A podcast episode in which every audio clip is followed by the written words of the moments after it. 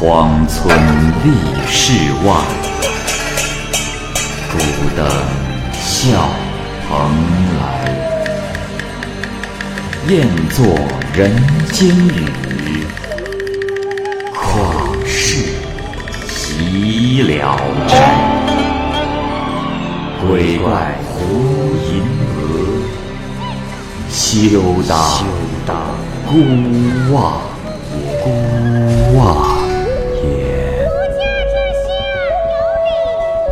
白话《聊斋故事》，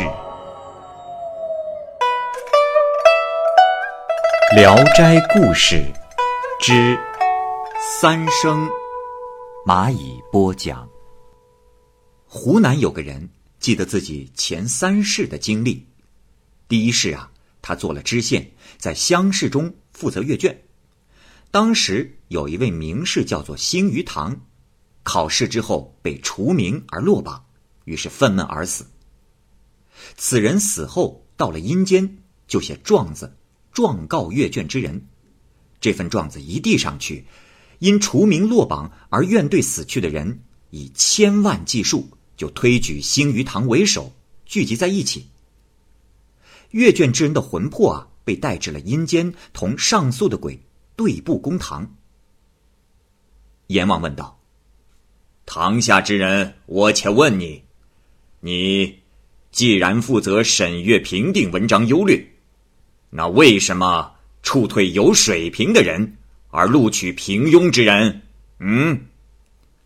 阅卷之人辩解道：“啊，大人冤枉啊！我上面还有主考官，我只是奉命做事啊。”阎王马上发了支签子，派人去抓主考官。很久后，那主考官被抓了来，阎王便把这人说的话告诉了主考官。主考官说：“哎呀，阎王大人有所不知啊，我只不过负责总其大成，即便有好的文章没有被考官推举上来，我又怎么能看得到呢？”阎王说。呵呵呵呵，此事你俩不能互相推诿，两人同样是失职。来人呐，板刑伺候。说着话，正要对二人施行，星鱼堂不满判罚，大哭起来。站在两边阶下的冤鬼们也齐声响应。阎王问是怎么回事星鱼堂高声的说道：“大人呐，大人。”打板子实在是太轻了。依小生看，一定要挖掉他们的双眼，作为他们不识文章好坏的报应。阎王不肯答应，鬼魂们的呼嚎就更加的厉害。阎王说：“呃呃，大家呃稍安勿躁，呃，他们并不是不想得到好文章，只是啊，他们的水平太差了。”这时。鬼魂们又提出要将他二人的心挖出来，阎王迫不得已，让人脱去了他们的官服，用雪亮的刀剖开了胸膛，二人流血不止，痛苦嚎叫。众鬼这才觉得大快人心，都说：“哼，我们这些人在九泉之下含冤受屈，没有人能让我们出这口气，如今全仰仗辛先生。”让我们这怨气都消了。说完，众鬼就一哄而散。那叛卷之人被剖了心以后，差役把他押往了陕西，投胎到了一个普通人家。他二十多岁时，正值当地在闹土匪，他又深陷在土匪群中。有位将军前往平定贼寇，抓了很多人，包括这个叛卷的人在内。叛卷之人心里还在想，自己反正不是贼，希望可以解释清楚被放出去。但是等他见到了堂上坐着的官员，也是二十多岁的年纪，定睛一看，那人却又是后世的星鱼堂，他不由得大吃一惊，说道：“哎呀，我的命该如此啊！”就这样，过了一会儿。官员们把俘虏都放下了，仅剩下了这个前世的判卷人。星鱼堂也不容他辩解，竟然将他给斩首了。再后来，这个判卷人到了阴间，就上告星鱼堂。阎王也不马上拘捕星鱼堂，而是要等他阳寿尽了。就这样推迟了三十年，星鱼堂这才同其对峙。星鱼堂以草菅人命罪被罚作畜生。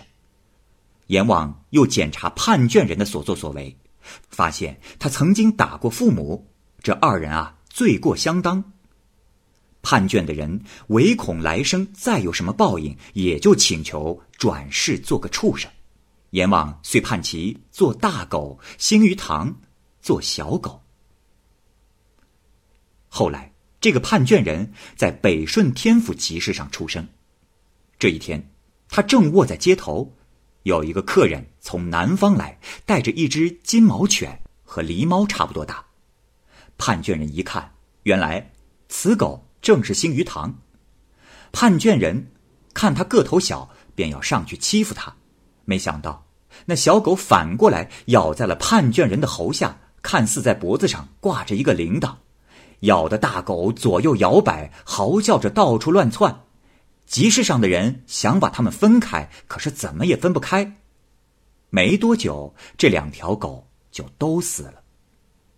二人一起又来到阴曹地府告状，争执难下。阎王说：“哎呀，你们二人冤冤相报，何时才能结束啊？这样吧，本官今天就替你们化解。”于是判星鱼堂。来世做判卷人的女婿。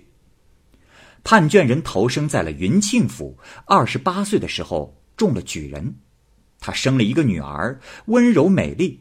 当地的士族争相要和判卷人定亲，可是判卷人就是不答应。一个偶然的机会，他途经临近的郡城时，正碰上学史在为考生评判试卷。判卷人就相中了考试第一名的李生，实际上啊就是星鱼堂。判卷人于是把李生拉到了住处，给他优厚的招待，问其是否有家室。李生说没有，于是判卷人就给二人定了婚事。旁人都觉得判卷人是爱惜人才，却不知道啊，其实他与李生之间有一段夙缘。不久。李生，也就是星鱼堂，便娶了判卷人的女儿，二人都很高兴。但是后来没想到，那女婿啊，自恃有才，动不动就欺负岳父，都好几年了，都不去拜见岳父。这判卷人啊，没办法，只得忍耐。直到后来，女婿中年时，命运窘迫，苦于不能种地。这岳父啊，就想方设法的帮助他，这才使他在考场上得了志。从此以后，二人就和好了，如同父子一般。